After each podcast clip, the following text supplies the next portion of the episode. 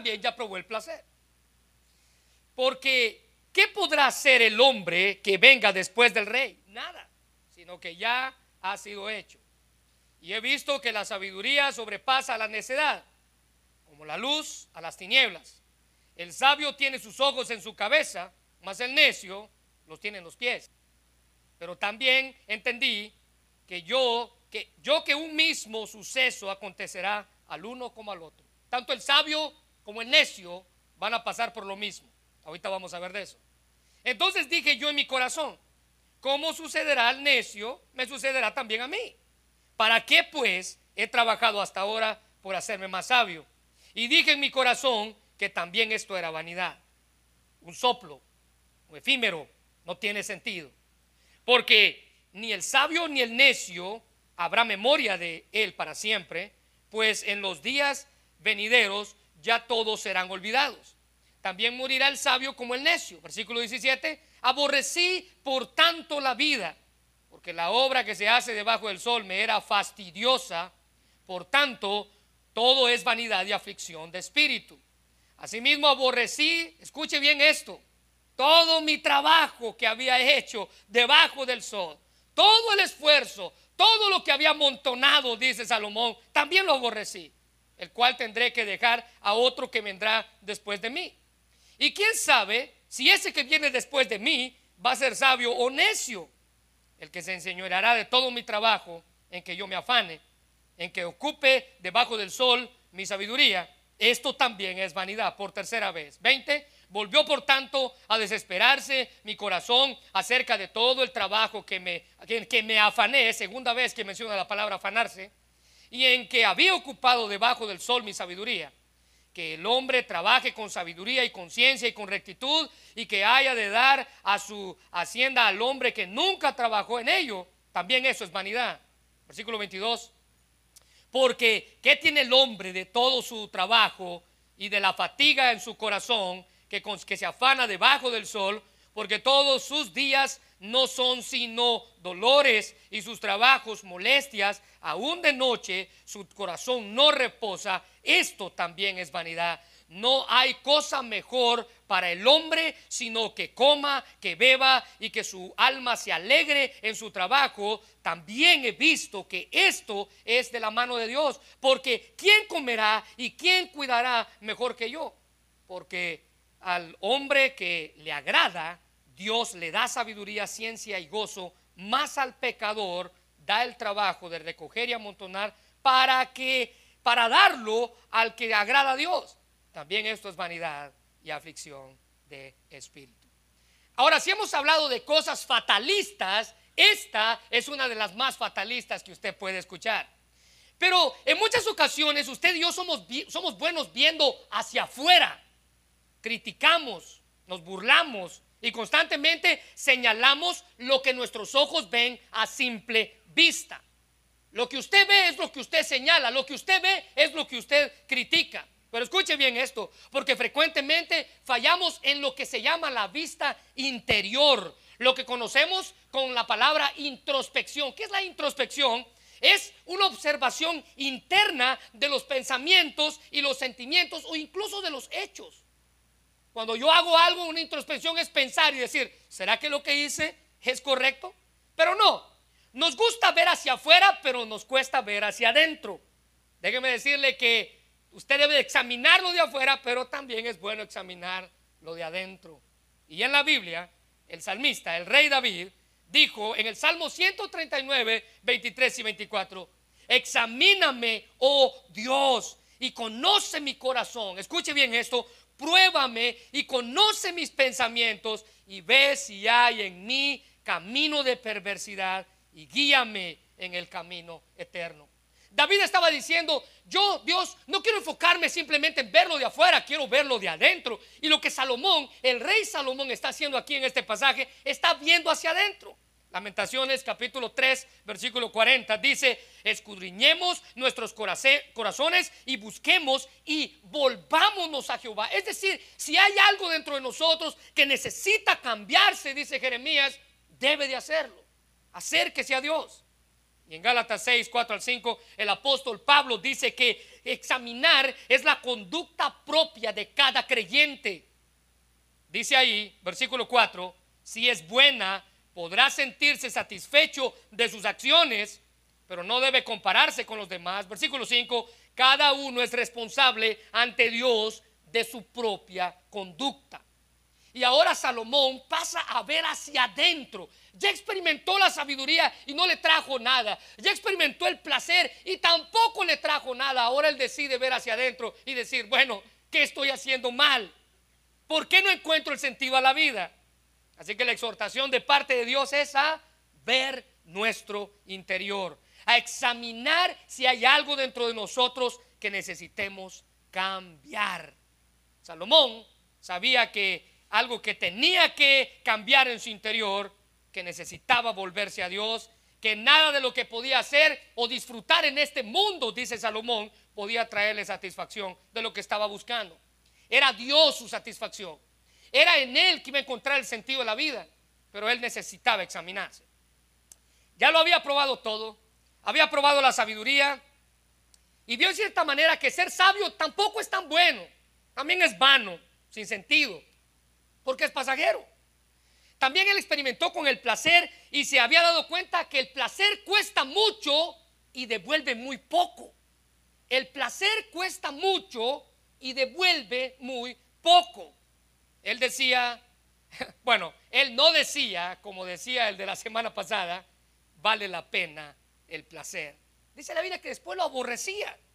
Ahora él decide reflexionar y decide considerar detenidamente algo. Miren lo que dice el versículo 12. Decidí, después volví yo a mirar. Y esa es una decisión. Él decidió, decidió ahora mirar lo que había hecho y examinarlo sobre la clase de vida que había experimentado y no tuvo ningún resultado positivo. Bueno, ¿qué clase de reflexiones él hizo? Bueno, en primer lugar, para las personas que nos visitan, solo les recuerdo que Ah, todo lo que vamos a hablar está en sus notas, incluso los versículos que vamos a tocar están ahí en sus notas y lo hacemos de esta manera para comprender mejor el mensaje.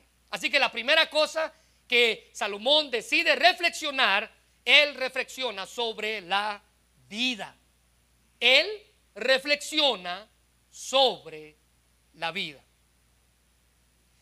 En el versículo 12, él dice, Mira la sabiduría y todo lo que había hecho. En el versículo 13 él dice que la sabiduría es mejor que el placer o que la necedad. Pero después de haber experimentado tanto la sabiduría como el placer y no haber encontrado ninguna respuesta positiva, ahora el rey emprendió lo que era el sentido de la vida, encontrar el sentido de la vida, el porqué de estar aquí, el porqué de estar aquí, cuál es el propósito de que estemos aquí. Pero ahora el predicador, que es Salomón, él voltea hacia su investigación y se da cuenta que no llegó a ningún lugar. Enfáticamente nos muestra que él mismo y no otro, quien comenzó a reflexionar en lo que había llegado, dice, yo volví a mirar lo que hice, volví a ver la sabiduría, volví a ver el placer y nada pude sacar de ello.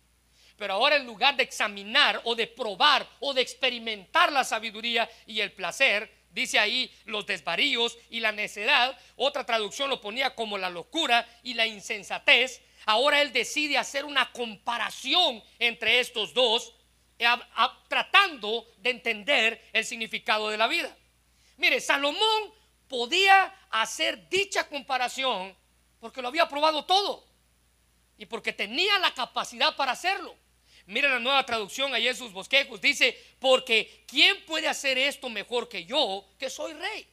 Él tenía la popularidad, el dinero, el poder para examinar y experimentar esto. Él dice, yo soy el más indicado. Pero lo que el rey estaba afirmando ahí es que el nuevo investigador futuro no podrá trazar nada nuevo. Yo, dice él, ya lo experimenté todo. Y dijimos al inicio de esta serie que lo que está haciendo Salomón aquí está, las cosas que le pasaron nos la está contando para qué? Para que no pasemos por los mismos errores. ¿Se recuerda? Experimentar en cuero ajeno en lugar de querer que a mí me pase todo y decir, oh sí, era como él me lo dijo. ¿Se recuerda cuando nuestros abuelitos nos ponían a decir, mira hijo, no hagas esto porque, ¿por qué lo decían ellos? ¿Porque nos deseaban el mal? No, porque probablemente ya habían pasado por el mismo camino. Y eso es lo que Salomón está tratando de decir aquí.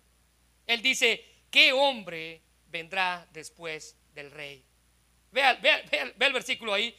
¿Qué podrá, qué hombre podrá venir después del rey y hacer las cosas que ya están hechas? Ninguno, ninguno aparte de él. Podrá tener los medios para probar, para experimentar, para hacer todas las cosas que este mundo pueda buscar la satisfacción y no encontrar nada. Ni el saber, ni la sabiduría humana, ni la ciencia, ni las riquezas, ni el poder, ni la vida larga, ni los cambios, les dije, ni sus mil mujeres le dieron la respuesta que le estaba buscando. Salomón, hermanos, era el más indicado para experimentar cada uno de estas en detalle y llegar a la misma conclusión. ¿Cuál es esta? Vanidad de vanidades, todo es vanidad. Y cuando el rey la habla, escuche bien, porque el rey menciona ahí en el versículo 12, dice, porque ¿qué hombre ha de hacer que venga después del rey? Es decir, el que viene después de mí.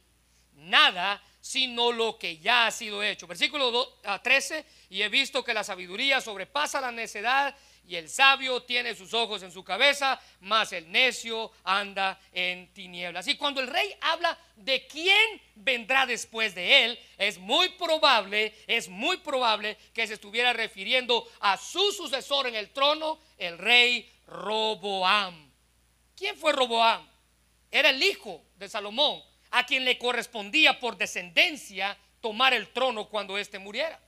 En Primera de Reyes capítulo 11, versículo 43 dice, cuando murió el rey Salomón, lo enterraron en la ciudad de David, la ciudad de su padre, la cual llevaba por el nombre, ese nombre de su padre.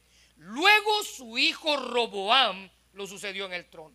Recuérdese que Salomón era considerado el hombre más sabio sobre la faz de la tierra, pero su hijo Roboam, el sucesor al trono, no fue tan sabio como su padre. Es más, cuando llegó al trono, dice la Biblia que eh, el rey Roboam, ahora ya rey, el descendiente de Salomón, no escuchó el clamor del pueblo que pedía que fuera un poco más humano que su padre. Él dijo, yo no quiero escucharlos. La Biblia dice que los líderes del pueblo y la asamblea del pueblo, todo el pueblo se reunió para hablar con el nuevo rey, el rey Roboam, y decirle, ¿sabes qué? Ayúdanos. Fueron muchas las cargas que tu padre puso sobre nosotros. Dice el versículo 4 del capítulo 12, sígame ahí en sus notas. Tu padre fue muy duro con nosotros. Ahora alivia tú la dura servidumbre y el pesado yugo que él nos impuso. Escuche bien esto, y te serviremos. O sea, mira, rey, si tú nos ayudas a nosotros, nosotros vamos a ser fieles a ti hasta la muerte. Pero como un nuevo rey, un poco inexperto, Roboam decidió buscar consejo. Lo que usted y yo hacemos cuando necesitamos ah, tomar una decisión, buscar un buen consejo. El asunto con Roboam es que le pidió consejo primero a los ancianos, a los que habían vivido más que él. Eran buenos consejeros. Incluso la Biblia dice que los ancianos a los cuales Roboam les pidió consejo eran también los consejeros de su papá, el rey más sabio sobre la tierra. Imagínense la sabiduría de estos hombres. Roboam les dice, ¿qué me aconsejan ustedes? ¿Cómo debo yo responder a la petición del pueblo? Capítulo 12, versículo 7. Ellos le dijeron, si hoy te pones al servicio de este pueblo y le respondes con buenas palabras, ellos te servirán. No había consejo más sabio que ese. Pero Roboam, dice la Biblia, como el rey necio que era, rechazó el consejo de los ancianos y ahora él decidió pedir la opinión de los muchachos, los jóvenes, los que se habían criado con él. Ya deshizo la opinión de los ancianos y decide buscar la opinión de sus contemporáneos, de los jóvenes que se habían criado con él. Ahora ellos eran sus consejeros. La pregunta fue, si ustedes tuvieran que pedir un consejo a alguien, ¿a quién se lo pedirían? ¿A un anciano o a un joven? Bueno, ¿Qué me aconsejan ustedes? preguntó el rey. Capítulo 12, versículo 10 al 11. Aquellos jóvenes que, se habían criado con él, le respondieron, a esta gente que te ha pedido que aligeres tu yugo, el yugo de tu padre que les impuso, debe responderle lo siguiente. Si mi padre fue duro, yo seré mucho más. Y si él les impuso un yugo pesado, yo haré más pesado todavía. Y si él los azotaba con correas, yo los azotaré, azotaré con látigos, con punta de hierro. Nada sabia respuesta, ¿no? Y como consecuencia de esto, el pueblo escogido de Dios, el pueblo de Israel, el reino terminó dividiéndose, haciéndose en dos por las palabras sin sabiduría de un rey que sucedió al hombre más sabio sobre la tierra. Así que usted tiene la oportunidad de escuchar al predicador, escuchar a Salomón, escuchar al rey, que hizo una comparación entre la sabiduría y la necedad, que había experimentado en carne propia la sabiduría y el placer. Y él mismo nos dice que es mejor vivir sabiamente que neciamente. Versículo 13, es mejor la sabiduría porque sobrepasa, así como sobrepasa, dice el versículo 13, la luz a las tinieblas. En su reflexión sobre la vida, dice él, es mejor vivir sabiamente, al igual que es, es, mejor vivir en la luz que en la oscuridad. Aunque la sabiduría no lo es todo, dice Salomón, esta nos permite caminar en la luz. Y la luz es símbolo de algo positivo. Hay algo mejor de provecho, dice él. Versículo 14. El sabio tiene sus ojos en su cabeza, mas el necio anda en tinieblas pero también entendí yo que un mismo suceso acontecerá a cada uno. Bueno, hermanos, el doctor MacArthur dice que el necio no es aquel que es mentalmente deficiente, sino el que es moralmente quebrantado, aquel que le importa lo que Dios piense de sí. No es que no pueda aprender sabiduría, no, él la puede aprender. El asunto con él es que rehúsa aprender sabiduría. Rechaza conocer, rechaza temer rechaza obedecer a Dios. Rechaza obedecer a Dios. Recuérdese lo que dice Proverbios 17, 24. Los sensatos mantienen sus ojos en la sabiduría, pero los ojos del necio vagan por los confines de la tierra. La reflexión de Salomón fue, es mejor vivir en sabiduría que vivir en necedad. En necedad. Ahora vea en segundo lugar. Salomón también hace una reflexión sobre la muerte. El predicador hace en segundo lugar una reflexión sobre la muerte. Pesimistamente, ahora el predicador reflexiona sobre uno de los temas que ninguno de nosotros quiere hablar. Usted no se levanta hoy pensando, bueno, hoy es un buen día para morir.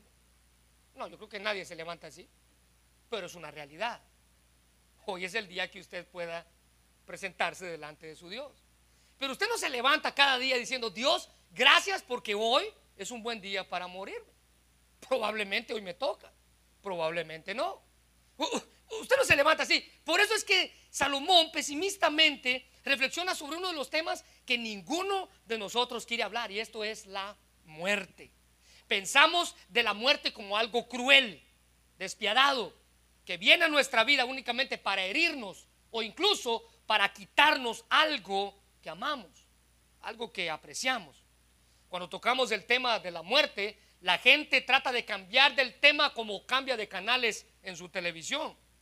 Porque cuando hablamos de la muerte comenzamos incluso a usar palabras que suavicen lo que significa la muerte. Cuando usted habla de que alguien murió, no dice la persona murió. Usted dice la persona pasó a mejor vida. Se murió. O otro adjetivo que usamos, decimos se nos adelantó. Nunca nos referimos a la muerte como lo que es.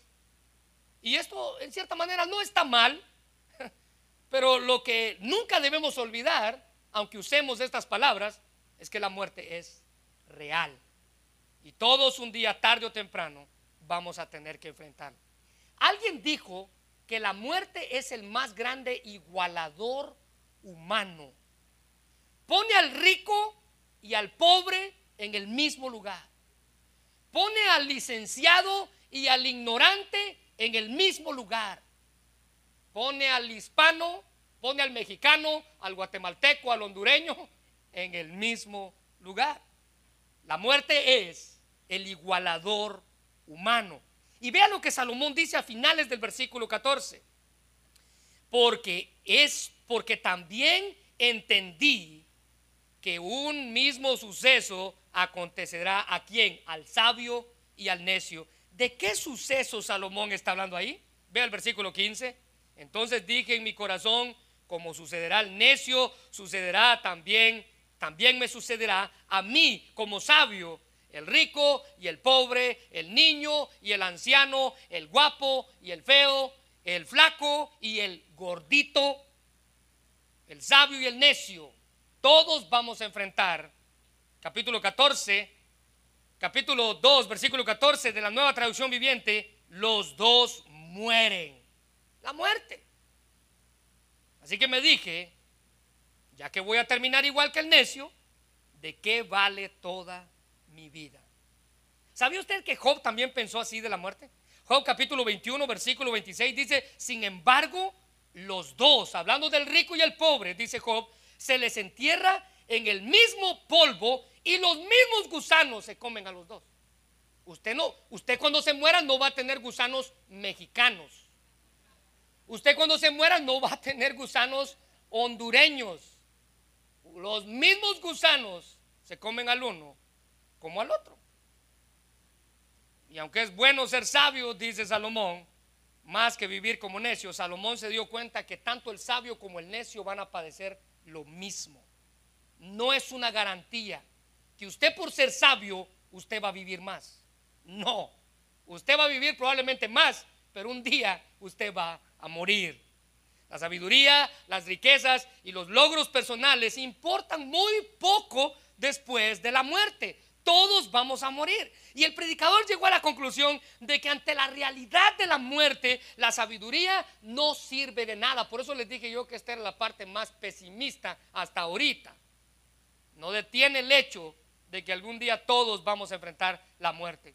Él vivió tratando de buscar la sabiduría y el placer como la meta principal de su vida, pero en el versículo 15 al final dice, y dije en mi corazón que también esto era vanidad.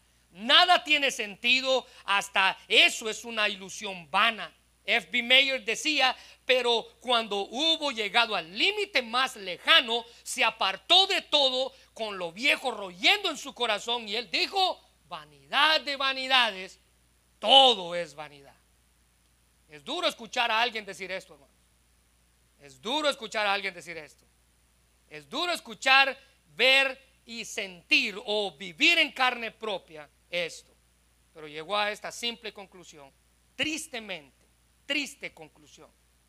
Inicialmente él llegó a la conclusión de que la sabiduría era mejor que la necedad, y eso es una realidad, pero él dice, al sabio y al necio también les va a pasar lo mismo. Los dos van a morir. Ambos van a morir y después de un tiempo, dice Salomón, escuche bien esto, ni uno ni el otro van a ser recordados. Mire lo que dice el versículo 16. Porque ni del sabio ni del necio habrá memoria para siempre, pues en los días venideros ya todo será olvidado y también morirá el sabio como el necio. ¿Alguna vez se ha puesto a pensar cuántas generaciones más de su familia lo van a recordar a usted? ¿Sabía usted que llega un punto en nuestra familia en el cual nosotros vamos a ser olvidados? Nadie se va a acordar de nosotros. Va a llegar un punto, dice el autor. Pero déjeme decirle que todos queremos ser recordados. Pero la triste realidad es que algún día vamos a ser olvidados. Déjeme hacer una pequeña prueba. ¿Pudiera mencionar el nombre de su bisabuelita? No me lo tiene que decir, pero ¿ya lo tiene en su mente? ¿Ya brincó en su mente? Muy bien, excelente. ¿Qué tal su tatarabuelita? La mamá de la mamá de la mamá de su mamá. ¿Sabe quién fue? ¿Sabe cómo se llamaba? ¿Sabe cómo era? ¿Sabe qué color de test tenía? ¿Cómo eran sus ojos? ¿Cómo era su cabello? ¿Qué tal su tastara, tastara, tatarabuelita? La mamá de la última. ¿Cómo era? ¿Cómo se llamaba? ¿Qué color de test tenía? ¿Sabe por qué? Salomón dice, todos algún día vamos a ser olvidados. No queremos ser olvidados. Queremos que nos recuerden. ¿Sabía usted que era el hecho del por qué los reyes de la antigüedad hacían monumentos? Eran recordados por las cosas que hacían. El templo de Salomón, la pirámide de tal faraón, eran recordados por los monumentos que hacían, porque nadie quiere ser olvidado. Pero Salomón dice, todos vamos a ser olvidados el doctor Swindoll, si usted se recuerda, he hablado de este libro a lo largo de este mensaje, de estos mensajes, él dice que nosotros no hacemos nuestras lápidas de cartón, sino de granito, de piedra, de mármol. Él dice, no ponemos nuestros nombres allí con masking tape.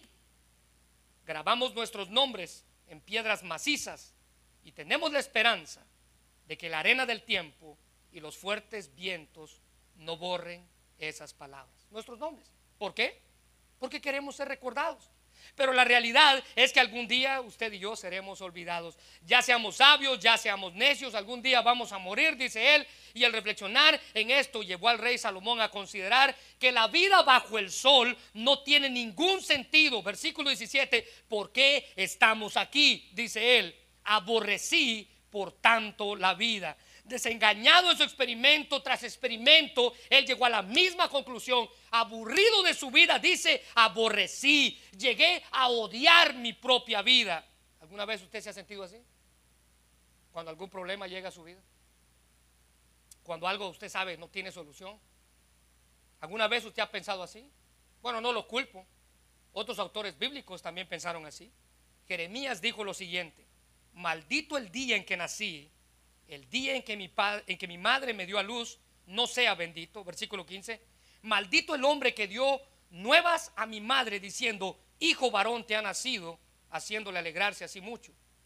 Y sea el tal hombre como la ciudad que asoló Jehová y no se arrepintió, oiga gritos de mañana y voces de mediodía, porque no, ¿por qué no me mató en el vientre y mi madre me hubiera sido de mi sepulcro y su vientre embarazado para siempre? Versículo 18, ¿Para qué salí del vientre de mi madre? Para ver trabajo, dolor y que mis días se gasten en afrenta. Fatalista. Nos cuesta creer que esas palabras fueron inspiradas por el Espíritu Santo de Dios, quien le dijo a este profeta, escribe eso para que seas recordado. Vea lo que dijo Job acerca de sí mismo. Por fin Job rompió el silencio y maldijo el día en que había nacido Maldita sea la noche en que, en que fui concebido. Maldito sea el día en que nací. Ojalá aquel día se hubiera convertido en noche y Dios no hubiera pasado por alto y no hubiera amanecido. Es decir, nunca hubiera yo nacido. Fatalismo puro con respecto a la muerte. Pero no debemos edificar, hermanos, nuestras vidas en esa clase de fatalismo, en esa clase de metas perecederas, sino sobre el fundamento sólido de Dios, porque solo así, solo en Él vamos a entender lo que significa el sentido de la vida. Y eso es lo que el autor está tratando de decir. En tercer lugar, el rey, el predicador Salomón, reflexiona sobre el esfuerzo laboral para todos aquellos que trabajamos. Versículo 18 dice, asimismo aborrecí todo mi trabajo que había hecho debajo del sol el cual tendré que dejar a otro que vendrá después de mí. Ya el rey había mencionado todo lo que pudo hacer en su reino. Si usted se recuerda, en el capítulo 2 que estudiábamos la semana pasada, en el versículo 4 al 9 dice, engrandecí obras, edifiqué, planté, me hice, compré y tuve más que todos los demás. Versículo 8, me amontoné plata, oro, en fin, él ya había expuesto todo lo que él había podido hacer. Pero dice él ahora, su conclusión fue, llegué a la conclusión que aborrecí todas mis obras. Había aborrecido su propia vida. Versículo 18 dice, así mismo aborrecí la vida porque no hay nada debajo del sol, porque todo es fastidioso. La, la preocupación, hermanos, del rey no era lo que iba a dejar, como él dice allí, sino cuán sabio lo usaría el que vendría después de él. Eso es lo que él se está refiriendo. Y después de escuchar de quién fue Roboam, el que vino después de él, sabemos que no usó sabiamente lo que dejó. Su preocupación era que su afán, el afán en el que usted y yo muchas veces nos vemos envueltos en la vida, lo había llevado hasta el extremo y ahora alguien más iba a malgastar lo que él había dejado. Versículo 19. Y quién sabe si será sabio o necio el que vaya a venir después de mí. Y así muchos vamos por la vida afanándonos por crear algo material y descuidando lo más importante.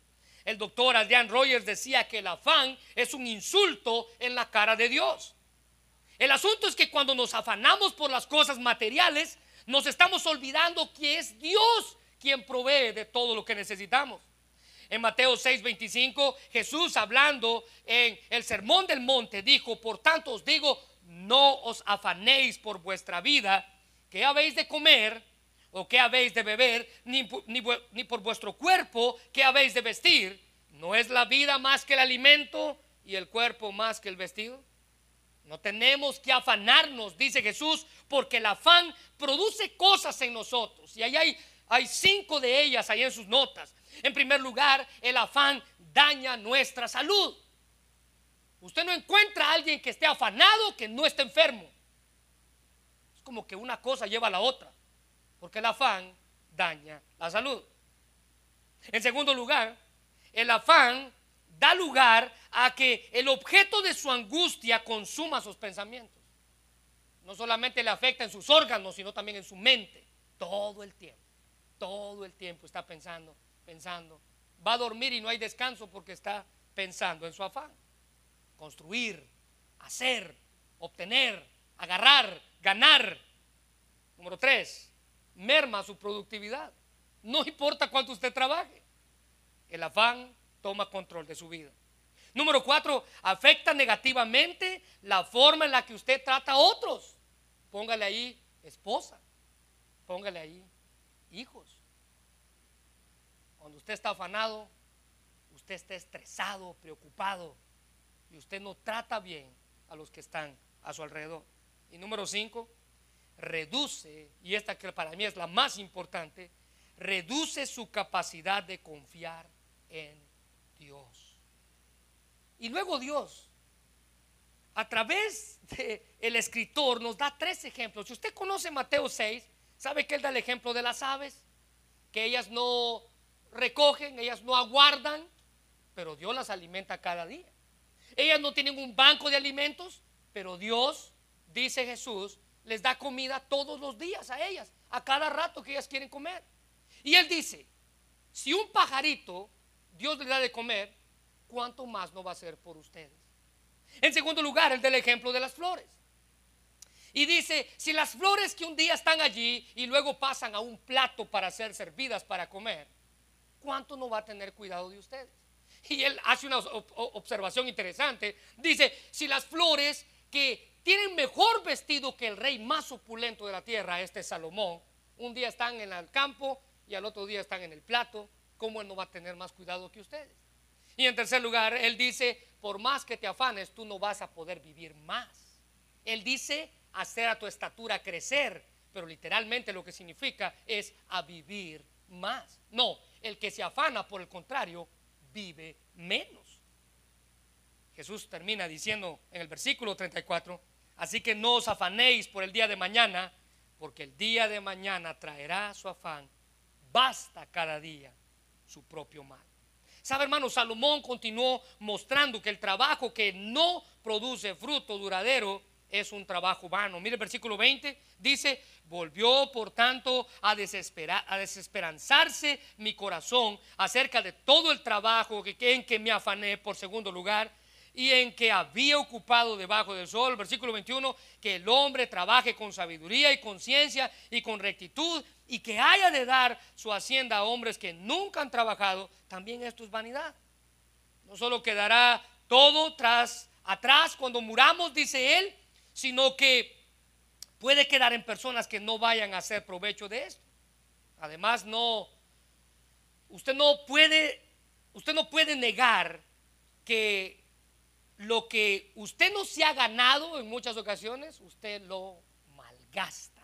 Eso es lo que él está diciendo. El hijo de Salomón heredó el trono y fue un necio. No está mal, hermanos, esforzarnos en trabajar para suplir nuestras necesidades. Pero cuando el trabajo se convierte en la meta principal de nuestra vida, estamos en un grave problema. ¿Sabe qué es lo que se lee en estos pasajes? Trabajo, trabajo, trabajo y trabajo. ¿Sabe? En inglés hay una frase que describe, es una frase que ellos hicieron, se llama workaholics, les llaman, o trabajólicos. Así como hay alcohólicos, hay trabajólicos. En inglés es una frase que ellos hicieron, es workaholics.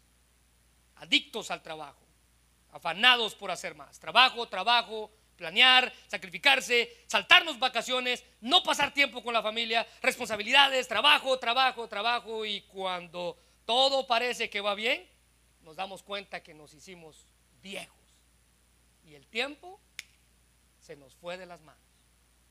Si usted no se había dado cuenta, segundo que pasa en su vida es segundo que usted no puede recuperar. Sus hijos no van a tener cuatro años para siempre, hermano nunca los va a disfrutar igual. Afanes en su vida y usted va a acabar mal, dice el, rey Salomón.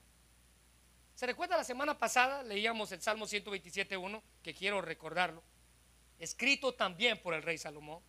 Si Jehová no edificare la casa, en vano trabajan los que le edifican.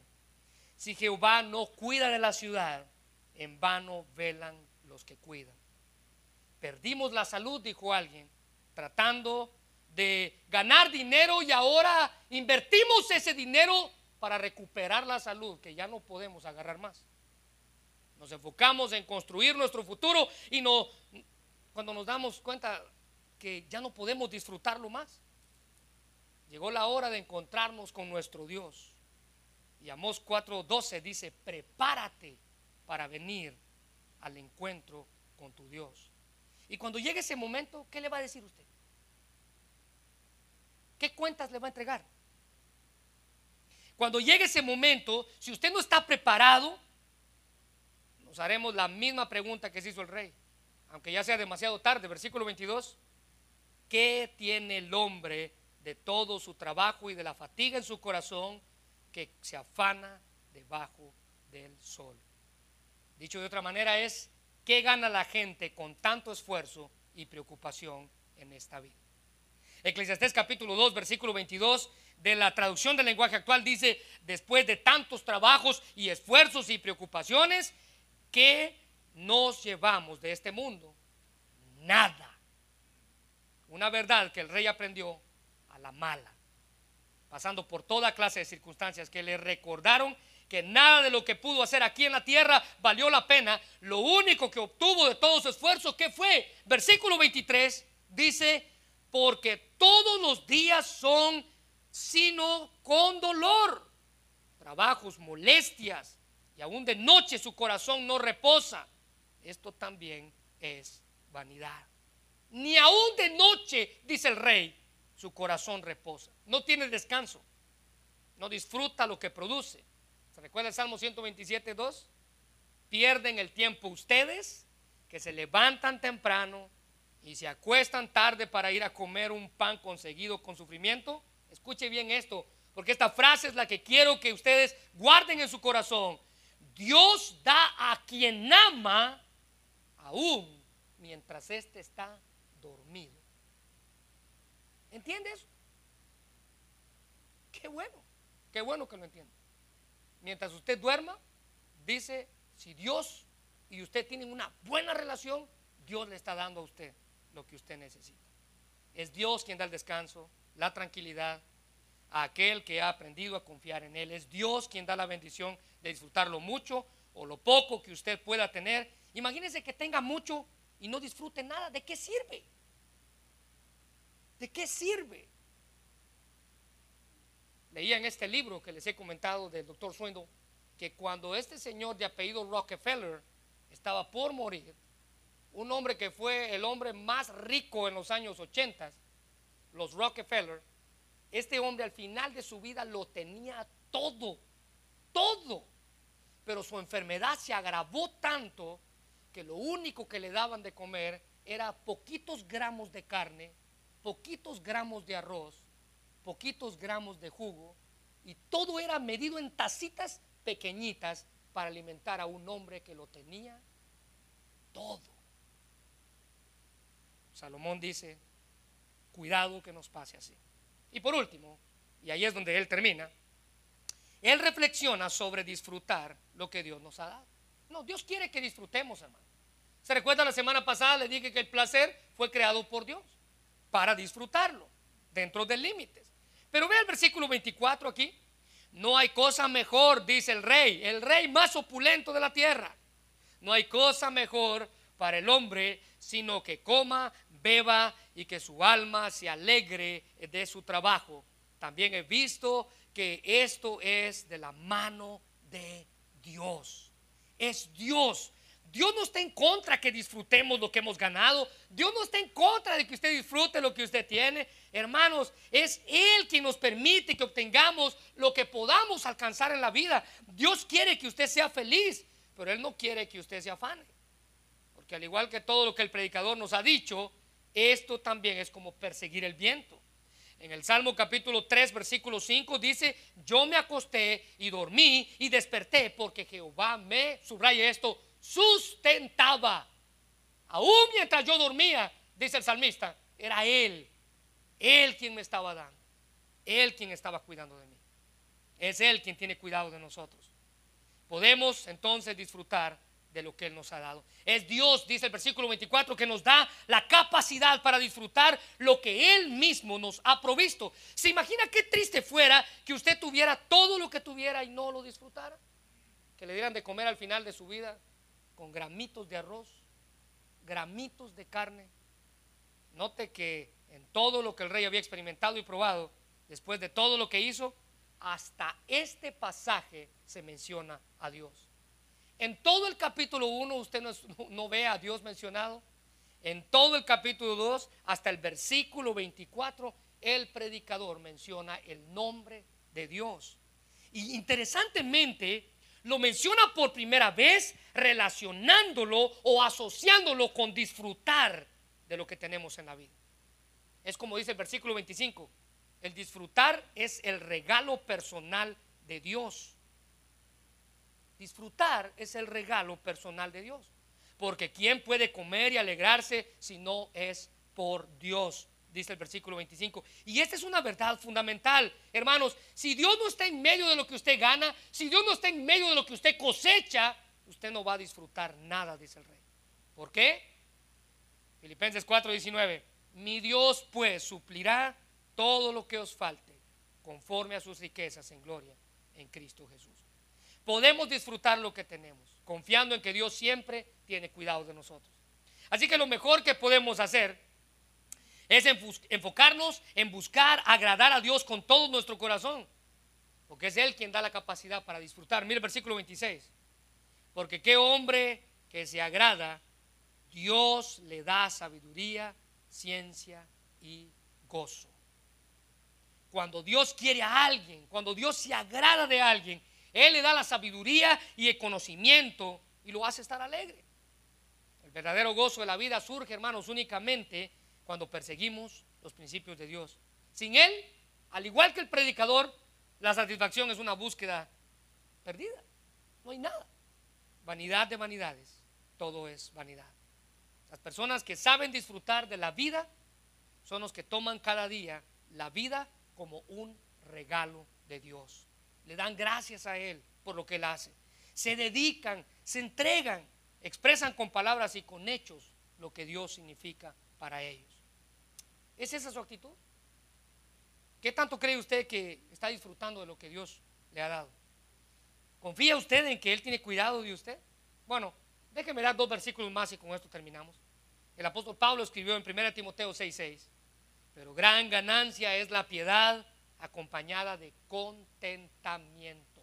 No de afán, no de afán, de contentamiento.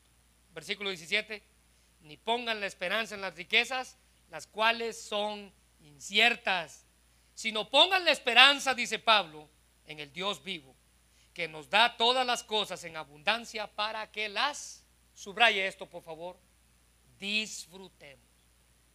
Dios no está en contra de que usted disfrute lo que Él le ha dado. Salomón reflexiona en la vida y él dice, hay algo más. Todavía no lo he encontrado, pero él dice, hay algo más aquí.